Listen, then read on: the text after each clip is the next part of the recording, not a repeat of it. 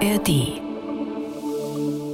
Hallo zusammen, ich bin Ole Wackermann und ich habe heute nach einer gefühlten Ewigkeit mal wieder die Sonne gesehen. So um die Mittagszeit, dann war sie auch schon wieder weg. Ansonsten Hamburger Grau, aber wir sind ja bescheiden geworden. Leider scheint das für einige Vermieter nicht zu gelten. Bei mehr als 200.000 Haushalten in Hamburg flattert jetzt eine Mieterhöhung ins Haus. Nicht alle Erhöhungen sind übrigens berechtigt. Woran das liegt und was ihr da machen könnt, wenn ihr betroffen seid, das klären wir gleich. Außerdem wichtige Nachricht für Fußballfans. Bei der deutschen Fußballliga steigt jetzt doch kein Investor ein. Das ist immer eine gute Nachricht. Ja, ich freue mich, dass das Wirkung gezeigt hat. Die Fanproteste ist schön. Ja, es klingt erstmal noch danach, dass ein bisschen das Verhalten der Fans ja, einbezogen wird in der Entscheidung. Und das hat ja erstmal nichts Negatives für mich. Aber was sagen die Hamburger Vereine dazu? Das klären wir gleich. Und außerdem geht es um die Hammerburg. Nach der ist ja die ganze Stadt benannt, aber die Burg soll jetzt auch im Stadtbild mehr gewürdigt werden. Ist ein Hammer. Heute ist Donnerstag, der 22. Februar. Herzlich willkommen. Der Tag, die Stadt, die Infos. Hamburg heute von NDR 90,3. Die Mieten in Hamburg kennen nach wie vor nur eine Richtung. Es geht weiter nach oben. Und ich war schon geschockt, als ich gehört habe, wie viele Menschen davon betroffen sind. Bei wie vielen jetzt gerade Mieterhöhungen ins Haus flattern. Reinhard Postelt hat nämlich beim Mieterverein nachgefragt und der schätzt, es sind mehr als 200.000 Haushalte. Reinhard, das hört sich heftig an. Das wäre ja jeder fünfte Hamburger Haushalt. Warum sind so viele betroffen? Dafür gibt es zwei Gründe. Erstens, weil die Inflation so hoch ist. Ähm, deswegen nutzen mehr Vermieter einfach diese Möglichkeit zur Mieterhöhung. 2022 äh, lag die Inflation bei knapp 7 Prozent, letztes Jahr bei knapp 6 Prozent. Ein Kollege sagte mir prompt heute Morgen, ja, erstmals seit acht Jahren habe ich eine Mieterhöhung bekommen und die dann gleich mit dem Maximum, was in Hamburg zulässig ist, nämlich 15 Prozent.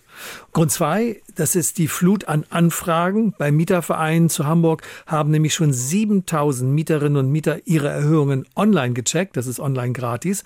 Dazu kommen dann noch wöchentlich 200 Briefanfragen von Mitgliedern.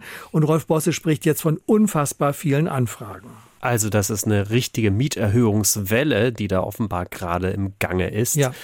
Erhöhen denn alle Vermieter so stark, wie es überhaupt nur geht, oder sind da einige doch etwas zurückhaltender? Glücklicherweise nicht. Die Saga und viele Genossenschaften, die schöpfen die Mieterhöhung nicht voll aus. Laut Mieterverein hat sich die Saga selbst beschränkt auf maximal 30 Euro Mieterhöhung pro Monat. Ja, und für etliche Wohnungen gilt natürlich Hamburgs Mietenspiegel gar nicht. Das sind die 80.000 Sozialwohnungen und noch viele, viele 10.000 Haushalte mit Indexmieten. Diese sind an die Inflation gekoppelt, nicht an den Mietenspiegel. Nun, und da die Inflation so hoch ist, können da auch mehr als 15 Prozent in drei Jahren erhöht werden. Deshalb fordert der Mieterverein auch Mieter helfen Mietern einen Stopp dieser Indexmieten. Ja, gerade die Inflation ist ja im Moment hoch und da kann man sich vorstellen, du hast das ja gerade nochmal gut erklärt, dass das nochmal ein richtiger Turbo ist für die Mieterhöhung. Was kann man denn jetzt als Mieterin oder Mieter tun, wenn dann der böse Brief da ist? Auf jeden Fall Brief aufmachen, reingucken und genau prüfen. Und dann hast du drei Monate Zeit. Wenn der Vermieter weniger als drei Monate Frist lässt zur Beantwortung, dann ist die Erhöhung schon mal falsch und vom Tisch. Ja, dann solltest du prüfen, ob die eigene Wohnung auch ins richtige Feld des Mietenspiegels eingeordnet wurde. Der Mietenspiegel hat 70 Felder und jede Wohnung ist differenziert nach Baujahr, Größe, Ausstattung und Lage und fällt damit in ein Feld des Mietenspiegels. Manche Vermieter nehmen aus Versehen schon mal die gute Wohnlage, obwohl es eine normale ist. Ja, und in jedem Feld im Mittenspiegel gibt es noch einen Maximalwert der Miete oder den Mittelwert. Und auch hier wird manchmal geschummelt und der Maximalwert angesetzt. Ja, und dann gibt es noch gesetzliche Bestimmungen und die erläutert uns Mietervereinschef Dr. Rolf Bosse. Die Rechtsgrundlage für Erhöhung der Miete ist einerseits die Kappungsgrenze, die innerhalb von drei Jahren maximal 15 Prozent Mieterhöhung zulässt. Dann haben wir die 15 Monate, die zwischen zwei Mieterhöhungen liegen müssen. Und dann haben wir die sogenannte ortsübliche Vergleichsmiete. Das ist in der Regel der Mittelwert des jeweiligen Rasterfeldes des Mietenspiegels. Das kann man alles wunderbar eingeben, kostenlos online auf unserer Internetseite im Online-Check. Und dann weiß man, ob man diese Miete akzeptieren sollte oder nicht. Und seine Prüfung hat jetzt ergeben, jede dritte zur Prüfung vorgelegte Mieterhöhung ist fehlerhaft. Und wenn sie nicht fehlerhaft ist, dann hilft leider nur die Zustimmung per Unterschrift. Ich weiß, für viele übersteigen jetzt die Mieten wirklich die Schmerzgrenze. Notfalls muss man halt das neue Wohngeld Plus beantragen. 25.000 Hamburger Haushalte bekommen das jetzt schon. Also es gibt zum Glück Möglichkeiten, das nochmal zu überprüfen und auch sich nochmal Unterstützung zu holen. Und du hast es ja gerade gesagt, jede dritte Miete, die der Mieterverein prüft, die ist tatsächlich zu hoch. Und deshalb packe ich euch den Link zu diesem Online-Check auch gerne nochmal in die Shownotes. Und diese Meldung muss ich euch noch unbedingt mitgeben für die kommende Woche. Heute kam nämlich raus, es wird in Hamburg wieder Warnstreiks geben bei Bus und Bahn. Die Gewerkschaft Verdi hat die Beschäftigten der Hochbahn und der Verkehrsbetriebe Hamburg-Holstein für zwei Tage zum Warnstreik aufgerufen. Beginn ist am Donnerstag, dem 29. Februar um 3 Uhr in der Früh und der Streik geht dann bis Sonnabend 3 Uhr. Auch die Nachtbusse von Freitag auf Sonnabend sind also vom Warnstreik betroffen. Die Gewerkschaft fordert unter anderem kürzere Arbeitszeiten, längere Ruhezeiten zwischen den Schichten und mehr Urlaub für die Beschäftigten. Tennisbälle im Fußballstadion. Das ist ja in den letzten Wochen häufiger vorgekommen. So haben tausende Fußballfans dagegen protestiert, dass ein Investor bei der deutschen Fußballliga einsteigt. In Hamburg gab es gerade bei HSV-Spielen viele Aktionen. Und jetzt ist das Ganze geplatzt. Die Nachricht kam gestern, die Deutsche Fußballliga hat die Verhandlungen über einen Investoreneinstieg gestoppt. Und wie findet ihr das? Ich freue mich für die Fans. Super, total. Weil es schön ist, wenn man sich, äh, wenn man aufbegehrt und es dann einen Effekt hat, ist doch super. Besser geht's auch gar nicht. Ja, das klingt erstmal so, als ob diese Sachen manchmal doch was bringen können. Ne?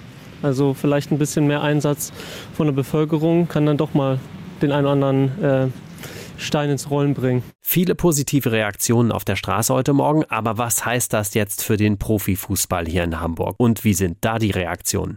Jörg Naroska kann uns das erklären. Jörg ist jetzt in der Leitung. Jörg, auch unter den Fußballclubs war das Thema Investor total umstritten. Da gab es Befürworter und Gegner. Beruhigt sich das jetzt nach der Entscheidung von gestern oder gehen die Meinungen da immer noch auseinander? Die gehen weiter sehr stark auseinander. Thema ist ja nicht nur der Investor, das ist eigentlich nur die Spitze des Eisbergs. Beispiel 50 plus 1. Also haben in den Vereinen die Mitglieder weiter das letzte Wort, wie das vorgesehen ist, oder lässt sich das ganz einfach umgehen? Wie ernst nimmt die DFL dieses Thema eigentlich? Beispiel bei der Abstimmung über den Investor Hannover 96. Geschäftsführer Martin Kind war vom Verein angewiesen, gegen einen Investor zu stimmen, hat das aber offenbar nicht getan. Was hat die DFL dagegen unternommen? Gar nichts. Und dann gibt's noch viele andere Dinge, die die Fans bewegen. Runterbrechen lässt sich das auf einen Punkt. Wie wird eigentlich mit den Fans umgegangen? Die Fans, die wollen gehört werden. Und da geht's gar nicht unbedingt um Mitbestimmung, da geht's einfach um ein mitgenommen werden. Die Fans, die wollen einen Austausch, die wollen einen ernst ernst gemeinten Dialog. Und da ist die DFL, das hat dieser Investorenprozess gezeigt, noch meilenweit von entfernt. Und deswegen hat es jetzt bei diesem Thema Investor den großen Knall gegeben. Und nach dem großen Knall hast du auch mit Verantwortlichen vom FC St. Pauli gesprochen. Wie ticken die bei diesem Streitthema?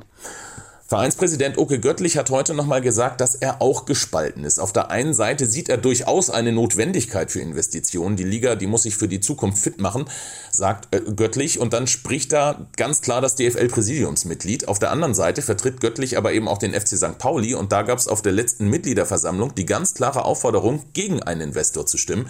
Das hat Göttlich dann auch so gemacht. Göttlich sagt aber auch, eigentlich ist ein strategischer Partner im Profifußball ja gar nichts Ungewöhnliches mehr. Fast alle Profiklubs haben solche solche Partnerschaften in ganz unterschiedlichen Formen. Aber selbst Fans von Werksclubs wie Leverkusen oder Wolfsburg, die haben sich an den Protesten beteiligt. Da ist eine wirklich ganz breite Ablehnung, die der DFL entgegengeschlagen ist, von Ultragruppen, aber auch von normalen Stadionbesuchern, von Vereinsmitgliedern und inzwischen eben auch von immer mehr Vereinsvertretern. Der HSV übrigens, der einen Investoreneinstieg bei der DFL befürwortet hat, der will sich aktuell nicht äußern. Also noch ein weiter Weg, aber wenn ich dich richtig verstanden habe, ist es nicht ausgeschlossen, dass diese beiden Lager, die sich da jetzt gegenüberstehen, dann doch einen Kompromiss finden bei dieser Grundsatzfrage, welche Rolle sollen Investoren im Fußball spielen dürfen? Ich glaube, das ist die große Hoffnung, die tatsächlich alle Parteien in diesem Streit um einen Investoren verbindet. Denn die Alternative wäre, dass es eine Spaltung gibt, möglicherweise zwischen der Bundesliga und der zweiten Liga. Und damit wäre dann auf Sicht wahrscheinlich auch überhaupt niemandem geholfen. Vielen Dank, Jörg. Wo bitte geht's jetzt zur Hammerburg? Gar nicht so leicht zu beantworten, die Frage. Unsere Stadt ist zwar nach der Hammerburg benannt, aber die existiert ja schon lange nicht mehr und bisher erinnert auch so gut wie nichts im Stadtbild daran. Jetzt soll immerhin die Grünfläche neben dem Speersort nach der Hammerburg benannt werden. Haltet euch fest. Inoffiziell wird die bisher Domplatz genannt und in Zukunft soll es dann eben Hammerburgplatz heißen. Danny Marquez Masalo. Ist im Studio in der Bezirksversammlung Mitte. Danny, soll der Plan mit dem Hammerburgplatz dann auf den Weg gebracht werden heute? Was genau soll diese Umbenennung bringen? Ja, zunächst einmal, dass dieser Platz überhaupt offiziell einen Namen bekommt. Du hast es gerade schon gesagt, alle nennen den Domplatz, aber so heißt er gar nicht. Und äh, da, wo der Platz äh, ist heute, war ja tatsächlich die Hammerburg, also der Ursprung der Siedlungen in Hamburg. Und es gibt keinen Ort in der Stadt, der daran erinnert. Und das ist die Gelegenheit, endlich mal an die Hammerburg zu erinnern. Es ist ja offenbar gar nicht so leicht, einen Platz zu benennen, der bisher keinen Namen hatte. Da sind noch alle möglichen Schritte jetzt nötig. Was passiert da jetzt noch? Das ist ein Prozess, der ist immer so, wenn man einen Platz oder eine Straße umbenennen möchte. Also eine Bezirksversammlung muss das beschließen. Das ist vermutlich das, was heute passieren wird. Dann muss das Staatsarchiv überprüfen, ob der vorgeschlagene Name annehmbar ist. Ich denke mal, bei Hammerburgplatz gibt es da keine Probleme. Der Senat muss dem dann zustimmen und dann muss das Bezirksamt diesen Beschluss dann umsetzen, sprich die Schilder installieren. Aber bis jetzt ist es auch noch kein besonders schöner Platz. Oder so ein Schild alleine wird den jetzt auch nicht schick machen. Äh, passiert da noch mehr? Also es soll zumindest äh, noch zusätzliche Stelen geben, die weiter die Geschichte der Hammerburg erklären in den nächsten Monaten und äh, Jahren auch. Und äh, es wird auch weiter gegraben, archäologisch dort gearbeitet. Mhm. Äh, gleich nebenan, da wurde ja der erste Turm der Bischofsburg gefunden. Und äh, der Landesarchäologe Rainer Maria Weiß sagt, was jetzt noch gesucht wird. Wir werden demnächst hier eine Ausgrabung durchführen auf der Suche nach dem zweiten Turm und hätten dann das Hamburger Staatswappen ausgegraben. Also wir bleiben hier archäologisch aktiv und das ist das Epizentrum des Mittelalters in Hamburg. Also eine enorme Aufwertung dieses Platzes allein schon dadurch, dass er nun Hammerburgplatz heißen soll. Ich finde, da hört man auch so die Begeisterung und die leuchtenden Augen richtig raus aus diesem O-Ton.